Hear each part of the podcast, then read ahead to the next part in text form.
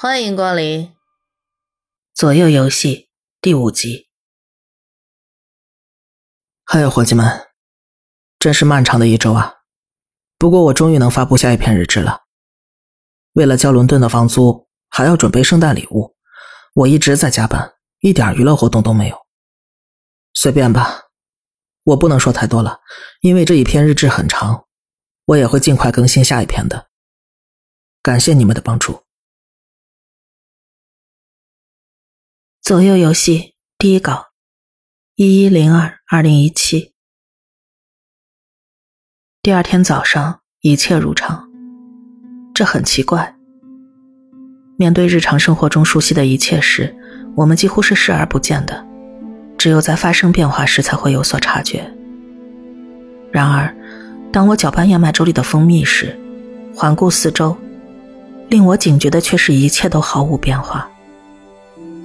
经过了前一晚，车队的气氛和每个人的举止似乎都没有任何改变。夜晚没有发挥它作为大自无限的作用，没有区分出过去和未来，既没有带来前景，也没有带来结局。就像昨天成为了一个倒下的油漆桶，桶里的颜料洒到了第二天早上，把所有的东西都涂上了相同的气质：恐惧和分歧。莉莉丝和夏娃面对面，交叉双腿坐在一块塑料地垫上。两个人都不怎么说话，尽管理由看上去大不相同。莉莉丝依然沉浸在自己阴郁的愤怒中，而夏娃则是被一种微妙但无处不在的恐惧所征服。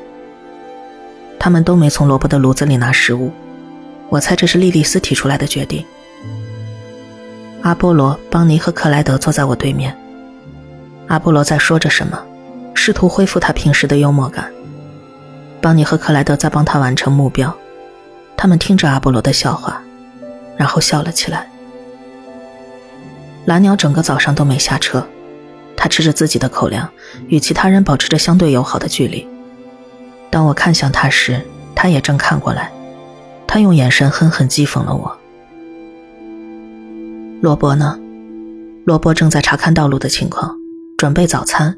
然后用一个笨重的油桶给牧马人加满油。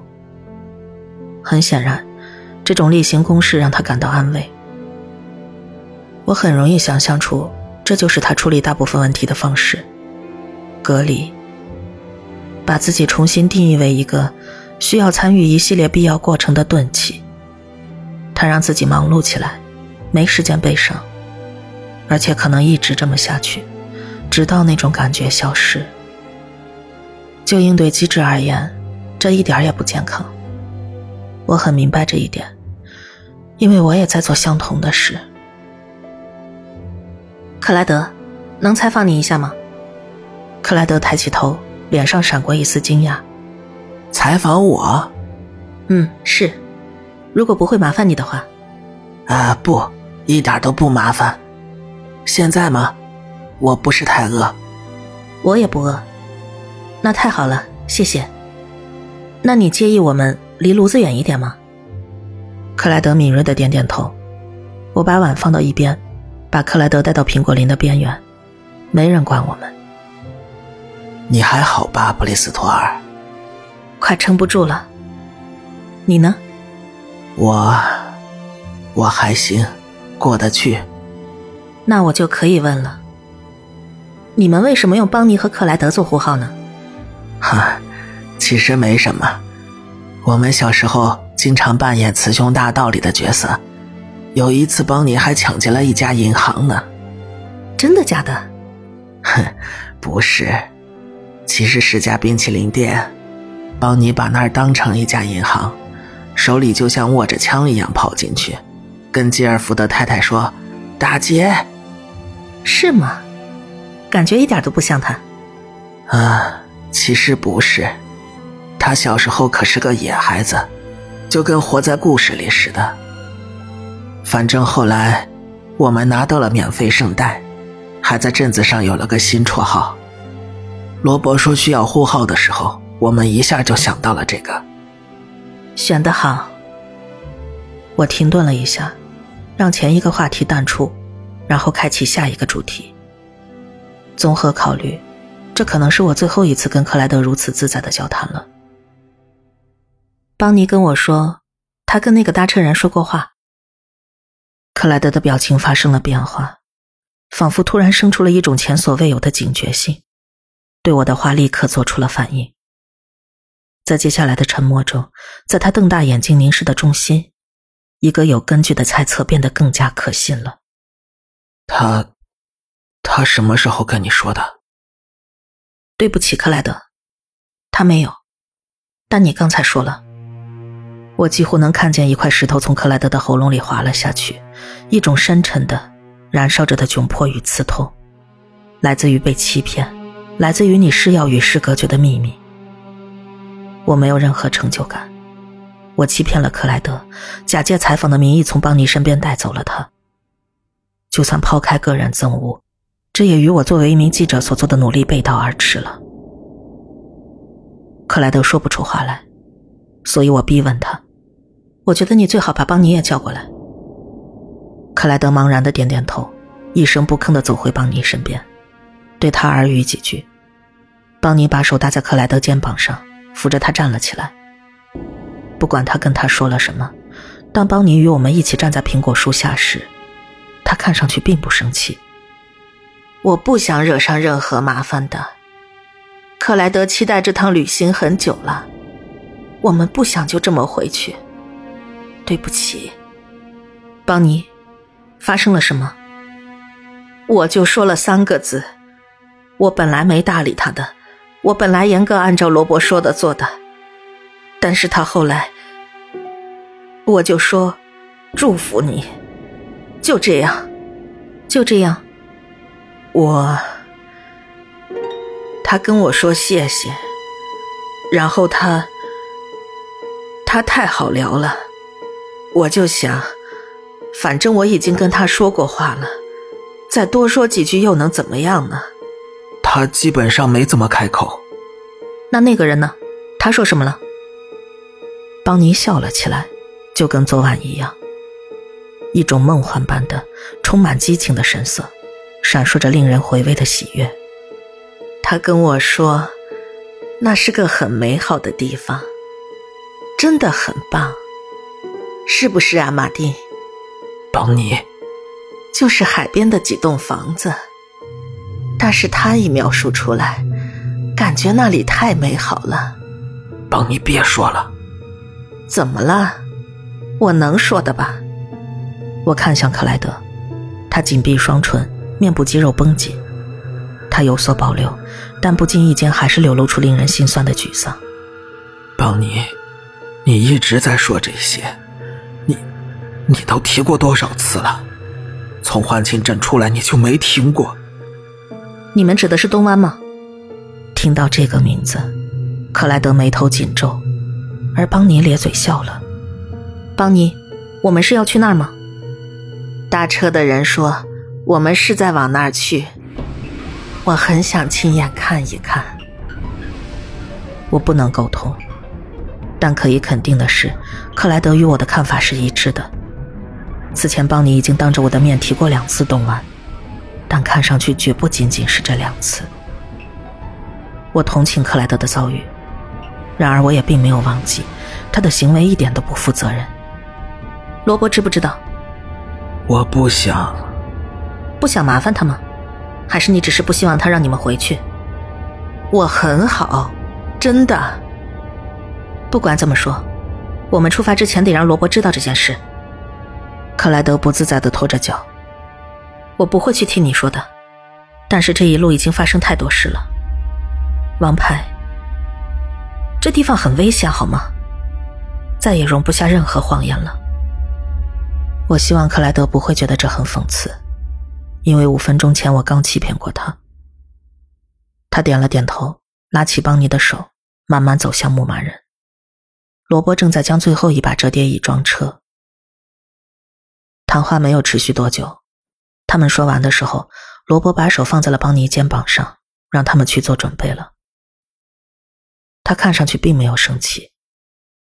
也许是因为他脑子里装了别的事情。这是我今天记录下的第二件非新闻性质的事。在这个故事中，我本应是个旁观者，一名乘客，以客观的超然态度记录事件，不让自己的判断渗透到记述过程中。我希望自己还能做到这一点，但现在风险更大了。尽管保留秘密可以发展出更好的故事，但这很有可能损害队伍的安全。在王牌的事情发生之后，我更关心的不再是一个客观公正的故事。而是我能否平安的回到家里，去讲述它。罗伯好像准备好做晨间动员了，大家再次聚到牧马人周围，尽管有些人看上去非常不情愿。首先，最重要的，我想说，昨晚我情绪有些失控，我为自己的行为道歉。感谢你们陪我走了这么远。如果你们想回去了。那也没关系。没有人说话。如果你们想回去的话，我建议你们一个一个走，一定要开着对讲机，严格按照来时的路往回走，遵守一路过来所有的规则。现在，还想继续上路的人，举一下手吧。我观察着同伴们，肯定有邦尼和克莱德，他们表达的很清楚。他们想要继续，还有蓝鸟，他不认为这一路有什么好担心的。阿波罗肯定会来，莉莉丝和夏娃之间可能有分歧。总而言之，这大概是我们的车队一分为二的时刻。蓝鸟懒洋洋地举起了手，然后是邦尼和克莱德。不出所料，片刻之后，阿波罗举起了手。啊，我已经走了这么远了。只剩下莉莉丝和夏娃了。短暂的眼神交流后，莉莉丝举起手来，夏娃紧随其后。尽管他的眼神中带着一丝惶恐，我很惊讶。昨天发生了那么多事，竟然没有一个人想要回头。但很明显，每个人都有自己的理由。我很高兴不用跟任何人道别。我开始猜测每个人继续上路的动机。但很快我意识到，每个人都在盯着我。我停下了思考。啊，对不起。没错，我我要继续走。我指了指前方的路，然后多此一举的举起了手。好吧，那就是所有人都要继续。今天的路线没什么特殊的，也没什么好看的。我们只要遵守规则，顺其自然就好了。出发之后，我有些坐立不安。久坐不动的旅行方式终于开始产生影响。我觉得自己有些过于熟悉牧马人的副驾驶座了。很高兴昨晚我有机会可以活动活动筋骨。接下来五个小时，路两旁都是绵延起伏的玉米地，转弯的次数很少，但罗伯的专心致志从未动摇过。我只是设法短暂吸引了他的注意。吉普车的油耗不是很大吗？确实不太省油，所以我总是带着油桶。可是从我们早晨出发，燃油表几乎没动过。呵呵，你注意到了，我还在想你会不会看出来呢。所以为什么？你怎么做到的？什么都没做，是路的问题，油烧的更慢了。真的假的？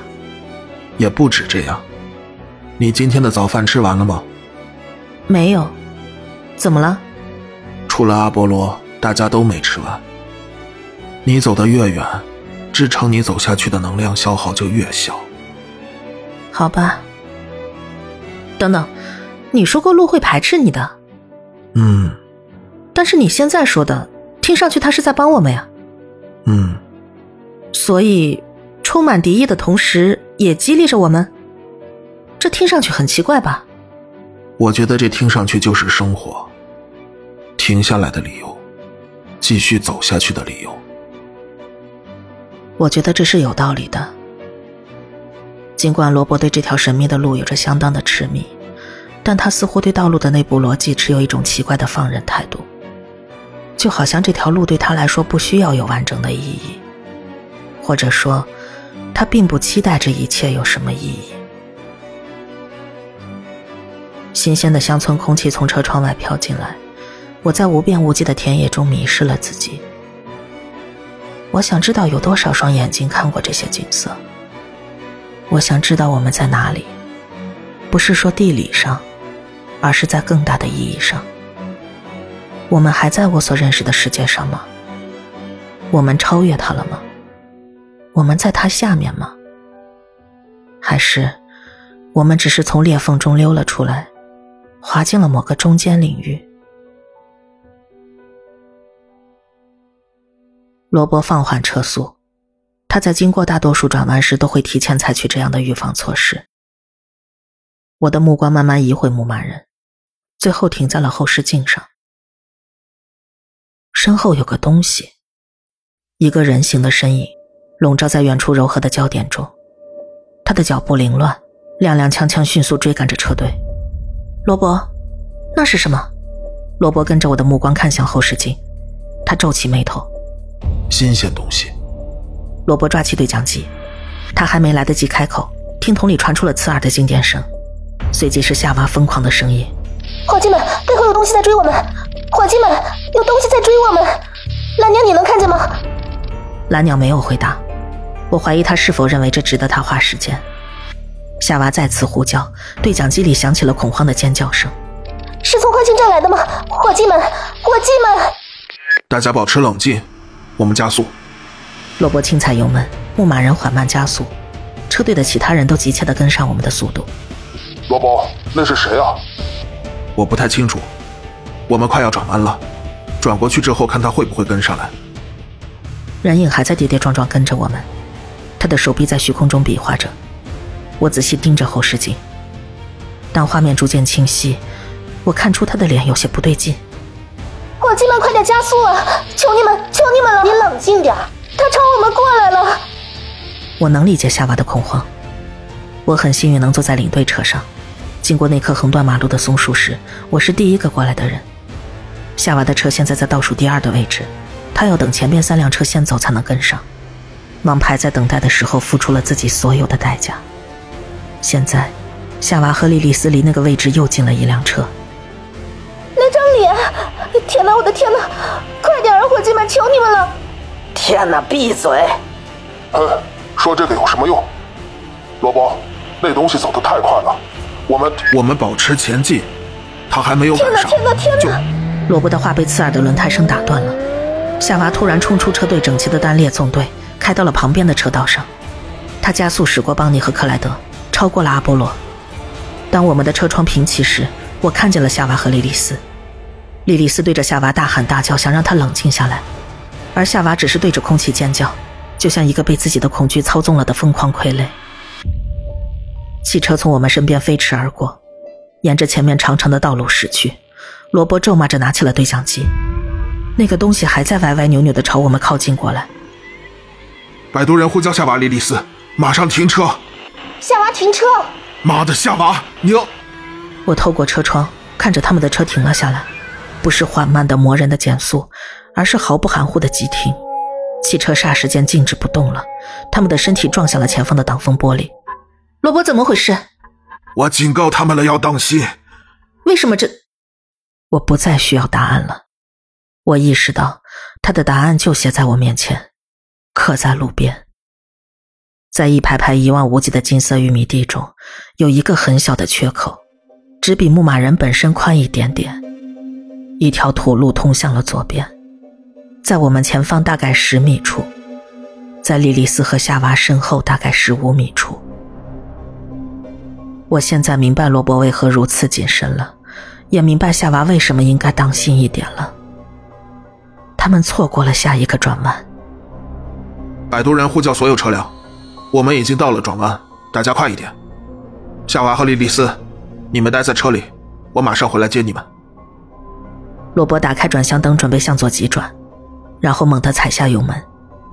莉莉丝和夏娃消失在一堵玉米墙后面。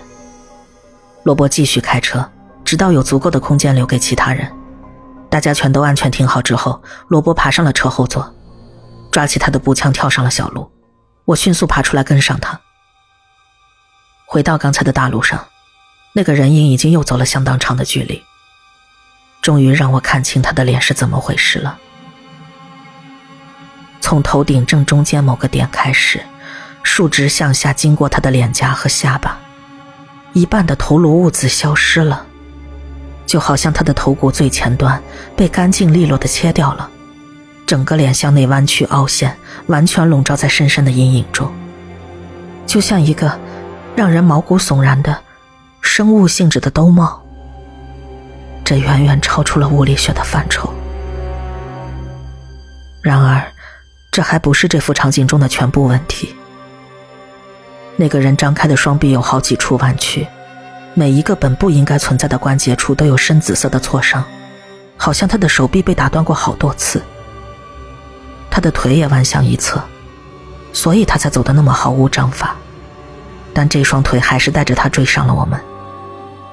罗伯颤抖着举起枪，命令那个那个人转身。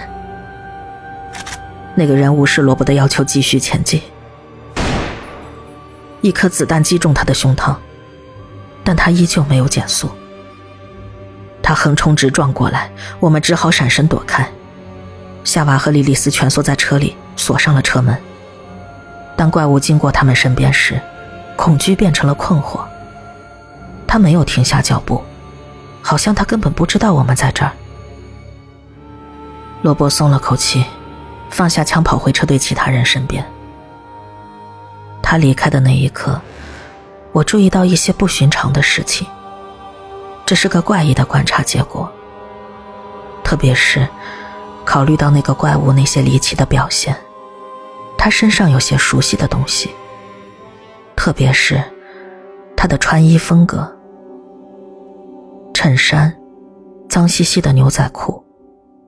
就跟我在那个棕色皮革行李袋里找到的一样，放在 C 四炸药上边的那些，没有任何不同。我把手伸进口袋，掏出手机，滚动浏览联系人列表。那个人还在路上奋力前进着。我拨打了昨晚看到的第二个号码，诺基亚通话列表中的那个。这个号码很有可能属于制作炸弹的人，也很有可能属于那辆车的主人。没过多久，一个铃声打断了这个怪物无声的行走。我挂掉电话，意识到自己是多么莽撞。我祈祷那个奇怪的东西不要把我的行为当做转身的借口。我很幸运，至少这次是的。随着铃声消失。怪物继续踉跄着朝地平线走去。接下来传入耳中的是一声尖叫。我抬头寻找，看到了夏娃，她的车门打开了，一只脚伸了出来，她疯狂拉着自己的腿，但似乎无法把他从地面上抬起来。夏娃，你怎么了？夏娃用颤抖的手笨拙的解开鞋带，把腿抬回了车里。他的靴子留在原地。能看出下面的道路似乎有轻微的弹性，靴子下面的柏油路面凹陷了下去。缓慢的、匀速的，鞋底消失在了路面上。夏娃盯着漆黑的柏油路面，慢慢包住鞋跟，把靴子吸了进去。一个念头在夏娃和我脑海中同时出现，我们同时把眼睛转向汽车下方，轮胎周围也逐渐出现了柔软的凹痕。夏娃惊恐的尖叫被发动机的轰鸣淹没了，车队其他人从拐角处倒车，回到了大路上。我赶紧闪身躲开。蓝鸟、邦尼和克莱德、阿波罗，最后是罗伯，他们胡乱把车停在我周围。罗伯跳下车走了过来。他们还没退回来吗？他的问题刚一出口，就注意到了眼前的景象。路面上，夏娃的靴子只剩下一点了。路面缓慢而贪婪地吞噬着汽车的轮胎，吞噬着轮毂的下缘。面对这令人匪夷所思的场景，我只能对罗伯说：“他们在努力。”莉莉丝和夏娃猛踩油门想要倒车，发动机疯狂地对着路面咆哮，纯粹的机械压力使得起落架吱嘎作响。然而轮子本身一动不动，轮胎已经被道路夺走了，被不可知的力量操纵着。一点点陷入地面。引擎熄灭了，夏娃疯狂的捶打方向盘，但毫无作用。道路平静的执行着他的任务。该死的，我们够不着他们，叫他们上车顶上去。罗伯，到底什么情况？布里斯托尔，叫他们上车顶。罗伯向牧马人走去，其他人聚集在左转的路口。我们认为站在那里是安全的，除了蓝鸟，大家都在焦急中沉默着。夏娃、莉莉丝，听着，我需要你们到车顶上去，好吗，伙计们？我们要沉了，我们要沉了。夏娃，我是在帮你。罗伯在想别的办法，但是你们得先到车顶上去。先别管其他的，打开车门，把车窗降下来，踩着车窗爬上去。焦虑的夏娃根本听不进去。而莉莉丝没带丝毫犹豫，她一手攥住车门上缘，一只脚踩到车窗上，另一只手扒在车顶上，他的体重全都压在车门上，铰链开始摇晃，他使劲一蹬，终于成功坐到了车顶上。柏油路已经吞掉了汽车的底盘，夏娃还在死死盯着路面，路把他们之间的距离越拉越近。莎拉，看着我。莉莉丝蹲在车顶，把手伸向夏娃。好朋友的声音终于把夏娃从只有不停吞噬的深渊的世界里拉了出来。他转过身，莉莉丝的手离他的脸只有几厘米。上来。夏娃的眼中满是泪水，她努力压抑着急促虚弱的呼吸，抓住了莉莉丝的手。莉莉丝紧闭双唇，使劲往上拉着夏娃。门摇摇欲坠，夏娃尖叫一声，她把自己所有的信任交到了莉莉丝手上。终于。他们都成功的爬上了车顶，顷刻间，道路吞噬了车门的下缘，沥青像岩浆一样涌进了车厢。该死，离得太远了。罗伯一边解着一根长长的浅蓝色登山绳回到了人群中。我之前在汽车后座见到过这根绳子，但从来没想过会有用上它的时候。罗伯在绳子一端绑上一个钩子，打好死结，朝莉莉丝和夏娃大喊：“好了，听好。”我们只有一次机会，我把钩子扔给你们，你们要抓住它，然后拉紧，知道了吗？把它挂在什么地方固定好，顺着绳子爬过来，别让绳子落地，好吗？莉莉丝脸色苍白，她点点头，爬起来走到车尾。夏娃坐在原地抱着膝盖，傻傻的看着这一切。好了，没问题的。罗伯挥动绳子画着圈。随着勾魂的重量把绳子拉平，我本能的一缩脑袋。罗伯咬紧牙关，脸因蓄力投掷而涨得通红。终于，绳子从我头顶上飞了过去，它在空中呈现弧形，就像抛下了一根鱼线，飞向莉莉丝伸出的双手。阳光下闪闪发光的勾环从莉莉丝面前经过，她抓住了它，用颤抖的双手抓住了绳子。尽管他成功了。但我看到他的脸突然因为惊人的恐慌扭曲了起来。他把绳子高高举过头顶，疯狂瞪视着我们之间的路。随着他的目光，我的心一沉。他抓住了绳子，但拉得不够快。尽管罗伯也高举着绳子控制着高度，但他还是太松了。弧线的最低点已经蹭到了地面。虽然只有短短几秒钟，但莉莉丝发现自己根本没办法把它拉起来。他在下沉，罗伯手里的绳子也在轻轻溜走。罗伯干脆扔下了绳子。他妈的，该死！算了，想想我们还有没有别的东西能铺到地面上的？空的汽油桶，他们能踩上去？那个太不稳定了，我们得扔到万无一失才行。啊。好道路已经吞掉了汽车的一半，车牌已经不见了。我们焦急的思考着，莉莉丝无助的等待着，夏娃在他身后泪流满面。我们可以铺防水地垫，我们没有那么大的。那要是我过去，阿波罗浅白的陈述让我们大吃一惊。转头看他，他的脸上写着成竹在胸的自信。他们撑不了多久了，路面吞的没那么快。要不他们怎么能开那么远的？我开车过去，他们跳上我的车，然后我们爬回来。我没有多余的绳子了，你不是有绞盘吗？绑到我的车后面，我能保证绳子不会松的。然后我把它挂到车顶架子上，我们就能爬过来了。你的车很适合干这个，但应该是我开车过去。你得操作绞盘，邦尼和克莱德也不行，他们爬不回来。他跳过了不选蓝鸟的理由，不想把时间浪费在一个既定结论上。那我呢？我爬回来就容易多了。但是他们跳车的时候，你帮不上忙的。别浪费时间了，你们都知道我这是最优选。罗伯深思熟虑了片刻，他在努力寻找一个更好的解决方案。阿波罗，你最好给我回来！别废话了，罗伯。阿波罗笑着冲向自己的路虎，罗伯也没有浪费时间，跑回自己的绞盘，切换到手动，解开重心绳，使劲扯出绳子丢在地上。我转向莉莉丝，你听到了吗，莉莉丝？莉莉丝蹲在夏娃身边，想要安慰她，而汽车的大灯已经被淹没了。听到我大喊，莉莉丝跳了起来。什么？什么情况？阿波罗去接你们，你跳到他的车上，然后爬过来，可以吗？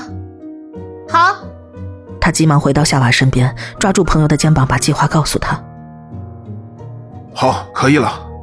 罗伯跳下牧马人的引擎盖，他把绞盘的缆绳绕着上方的探照灯穿了过去，保证绳子的高度不会在前进过程中被拖到地上。更重要的是，保证他们能顺利爬回来。绳子也已经穿过了阿波罗驾驶室的窗户。邦尼和克莱德在帮阿波罗卸行李，这趟的损失当然越少越好。这边都安排好了。好，罗伯，一会儿见。阿波罗猛踩油门，路虎疾驰而去，引擎轰鸣着，他冲出那个左转弯，回到了刚才的大路上。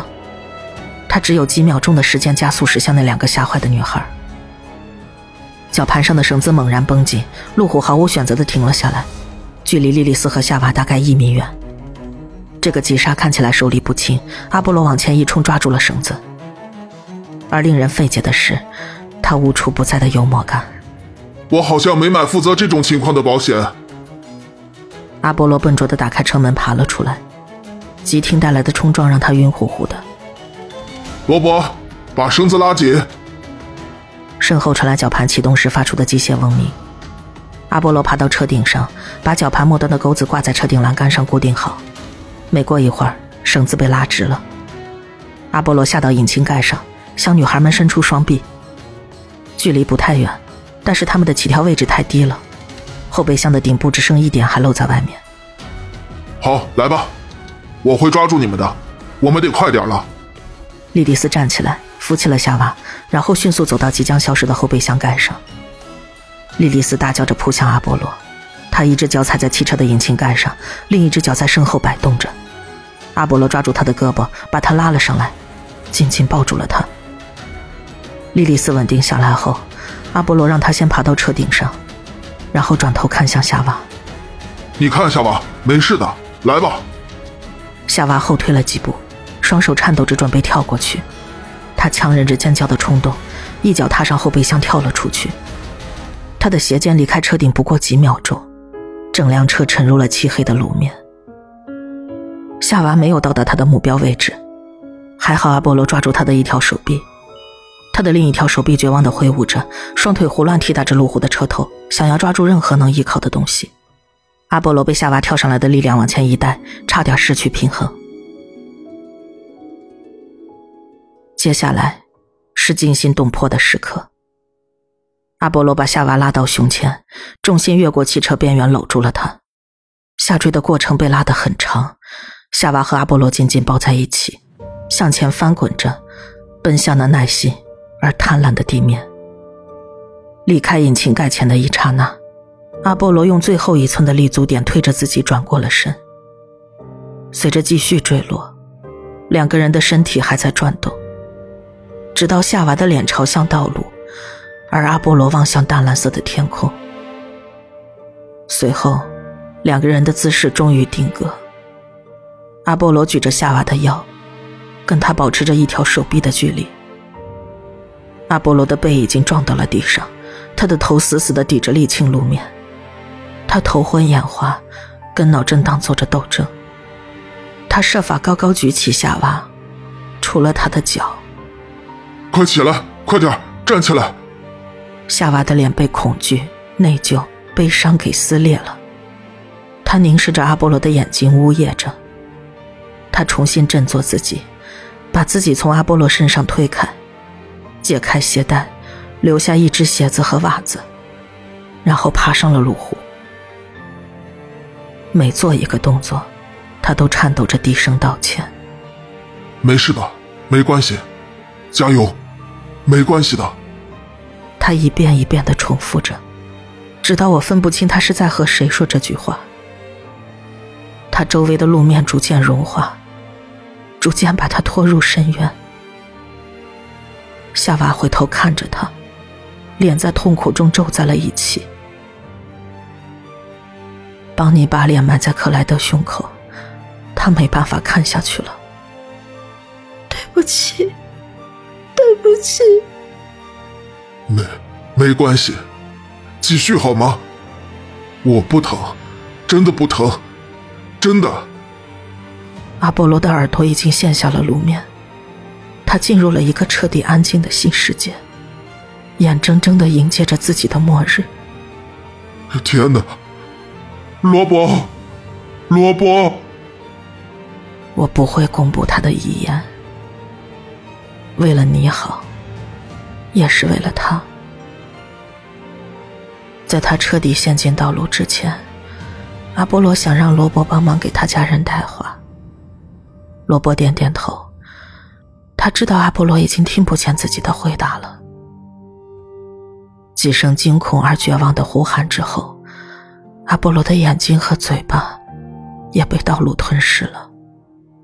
他的喊叫声被厚厚的、翻腾的沥青淹没了。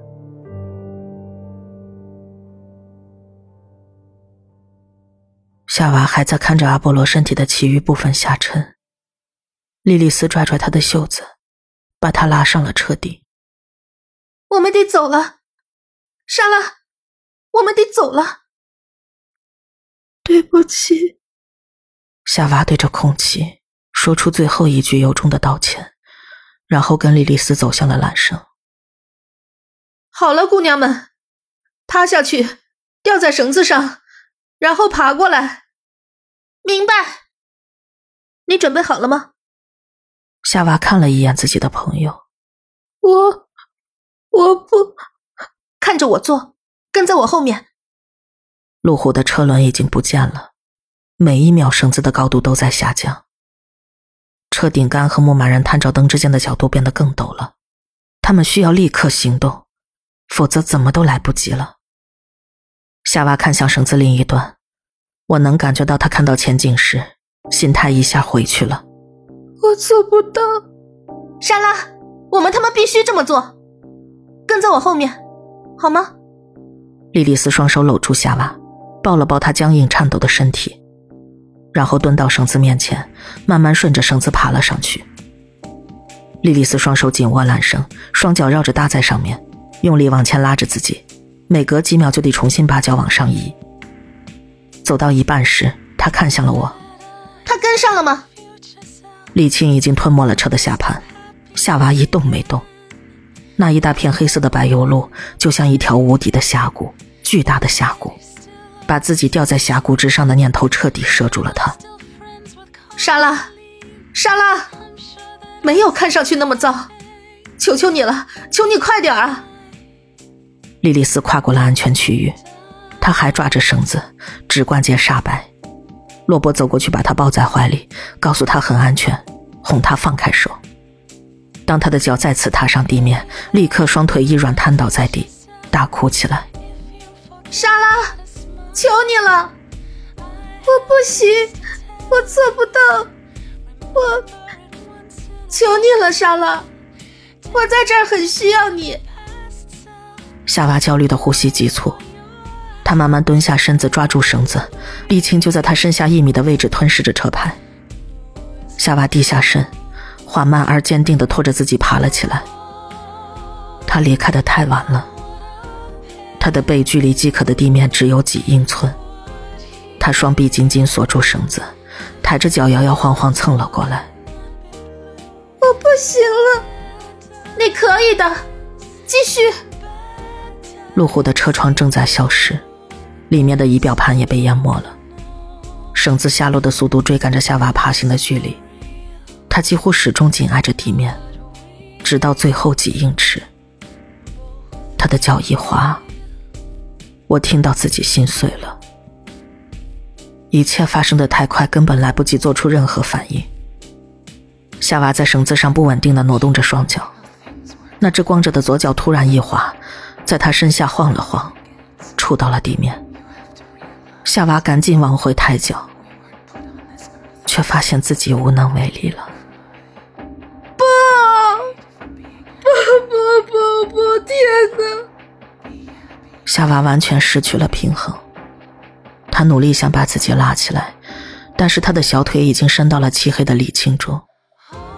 他再也难以维持自己的姿势，身子一扭，倒在了路上。莉莉丝发出一声可怕的尖叫。夏娃呜咽着，把头靠在路面上，沥青已经爬上了他的脸。对不起，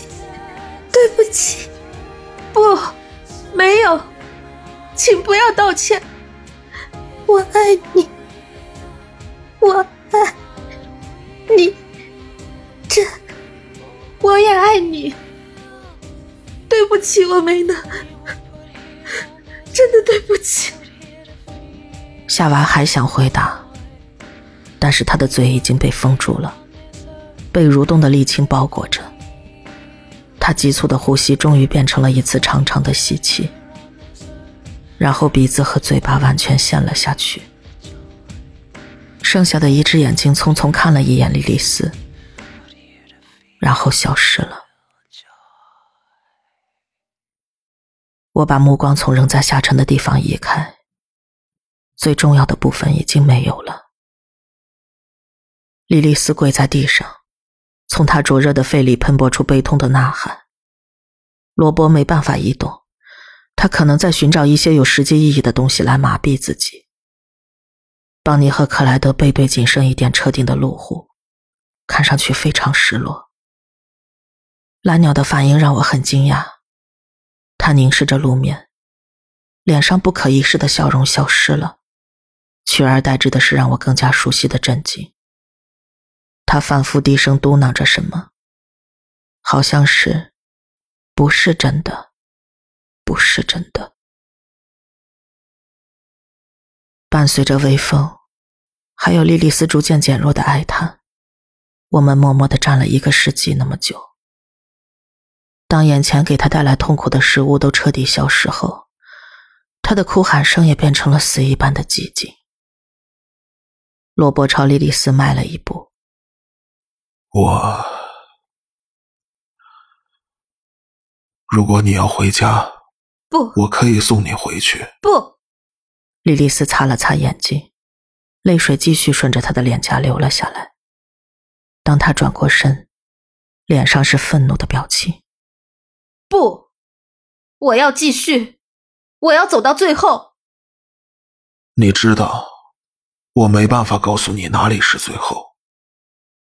莉莉丝站起来，瞪了罗伯一眼，然后看向邦尼和克莱德：“你们还有空座位吗？”兄妹俩对视一眼，邦尼点点头：“你愿意的话，可以跟我们一起。”车门开着吗？啊。开着，那还他妈的等什么？莉莉丝走向克莱德的福特，爬上了后座。他不耐烦的等我们把话说完。有人想要回去吗？罗伯看着我和蓝鸟，蓝鸟轻蔑的看了他一眼，然后走向自己的车。布里斯托尔。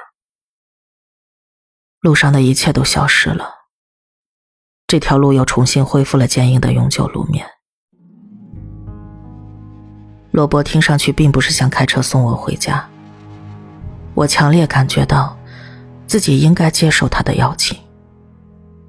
但是这一路有太多的疑问没有得到解答，有太多未被挑战的谜团交织在这趟旅程的迷途中。现在回去，并不是回归，而是退却。我要继续。几分钟后。剩下的三辆车沿着土路继续行驶，只在身后留下另一场难以解释的残酷。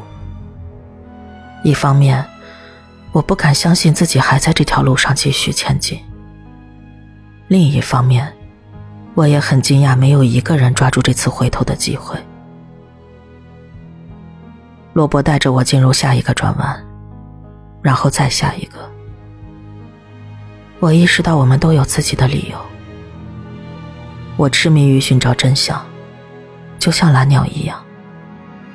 邦尼坚持下去，出于他那个令人不安的动机，而克莱德不可能抛弃他。莉莉丝把自己郁结的愤怒和悲伤指向了道路本身，她需要向道路尽头寻求解脱。而罗伯呢？对他而言，只有一个方向可以走。即便如此，当我想起那些已经降临在我们头上的不幸，以及未来难以言说的毁灭的可能性时，我意识到，没有一个头脑正常的人会继续走下去。我希望没有人会。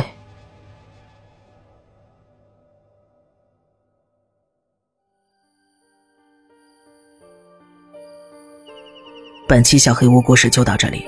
如果你做噩梦的话，没有关系，我会来把它吃掉的。我是小黑屋的墨，那我们梦里再见了。